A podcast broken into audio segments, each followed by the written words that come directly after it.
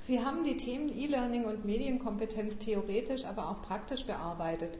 An welche Grenzen stoßen Lehrende nach ihrer Erfahrung, die an Hochschulen E-Learning als reguläre Lehrform anbieten möchten? Ich sehe zwei Dinge. Zum einen eine große Unsicherheit. Wenn mir heute jemand sagt, ich muss E-Learning umsetzen, da frage ich mich, kann ich das eigentlich? E-Learning bedeutet Technik, E-Learning bedeutet didaktische Umsetzung ins Netz von Sachen, die ich ansonsten in der Präsenzlehre mache. Da überkommt mich schon die Unsicherheit, kann ich das überhaupt? Zum Zweiten, wenn ich heute E-Learning umsetze, ist das initial sehr, sehr, sehr viel Aufwand. Das weiß ich natürlich und ich frage mich, hm, ich habe 17 Stunden Präsenzlehre, wie kriege ich das einigermaßen kompensiert? Wenden wir uns den Erfolgsgeschichten zu. Welche Potenziale von E-Learning konnten bereits umgesetzt werden? Welche Kinderkrankheiten hat das E-Learning an den Hochschulen schon überwunden? Was mich besonders freut, ist, dass wir natürlich neben den Medienpotenzialen auch den offenen Unterricht ins Web übertragen haben. Das heißt, es gibt sehr viele offene Seminare, bei denen Kommunikation, gegenseitiger Austausch, gemeinsames Finden von Lösungen eine zentrale Rolle spielen.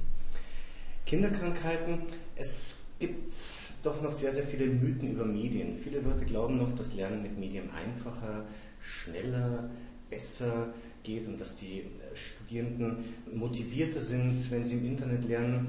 Das hat sich inzwischen als Mythos herausgestellt und ich denke, dass das in den nächsten fünf Jahren auch die E-Learning-Community durchdringen wird.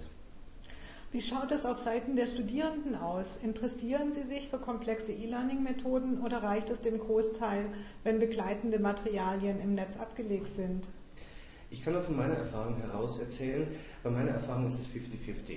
Ich äh, stelle mein Seminar Mediendidaktik nach der Hälfte, die als traditionelle Präsenzlehre abläuft, immer in den virtuellen Raum. 50 Prozent der Studierenden bleiben. Ich muss dazu sagen, die Studierenden machen in diesem Seminar keinen Schein und sind auch sehr, sehr aktiv an der Kommunikation und dem gemeinsamen Erarbeiten von Problemen dabei. Die anderen 50 Prozent brechen ab oder laden sich nur die Inhalte aus dem Netz runter. Wie gesagt, das sind nur persönliche Daten aus meinem sehr, sehr kleinen Erfahrungsspektrum. Was würden Sie einem Einsteiger, einer Einsteigerin raten? Wie packt man das Thema E-Learning am besten an? Am besten mit offenen Augen hinsetzen und machen. In, am Ende des Semesters anschauen, was hat gepasst, was hat nicht gepasst, wie könnte ich es anders machen, im nächsten Semester wieder hinsetzen und nochmal machen. Es muss nicht sofort funktionieren, es muss sich nur entwickeln. Die Präsenzlehre hat sich auch über 2.000 bis 3.000 Jahre entwickelt, da muss E-Learning nicht sofort funktionieren.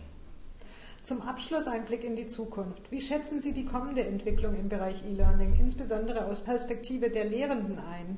Es wird so kommen, so sagt zumindest der Bologna-Plan, dass wir in den nächsten Jahren alle an der Hochschule mit E-Learning in Berührung kommen.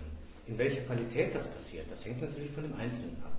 Ich kann als lehrender Mitarbeiter an der Hochschule natürlich nur den kleinsten gemeinsamen Nenner gehen, meine Materialien ins Netz stellen, Aufgaben dazustellen und diese Aufgaben dann korrigieren. Ich kann aber auch Community-Plattformen aufbauen, bei denen schlecht definierte Themengebiete, hohe Kommunikationsanteil und ja, das gemeinsame Erarbeiten von Lösungen eine zentrale Rolle spielen. Ich denke, der eine und der andere Weg werden sich ungefähr die Waage halten.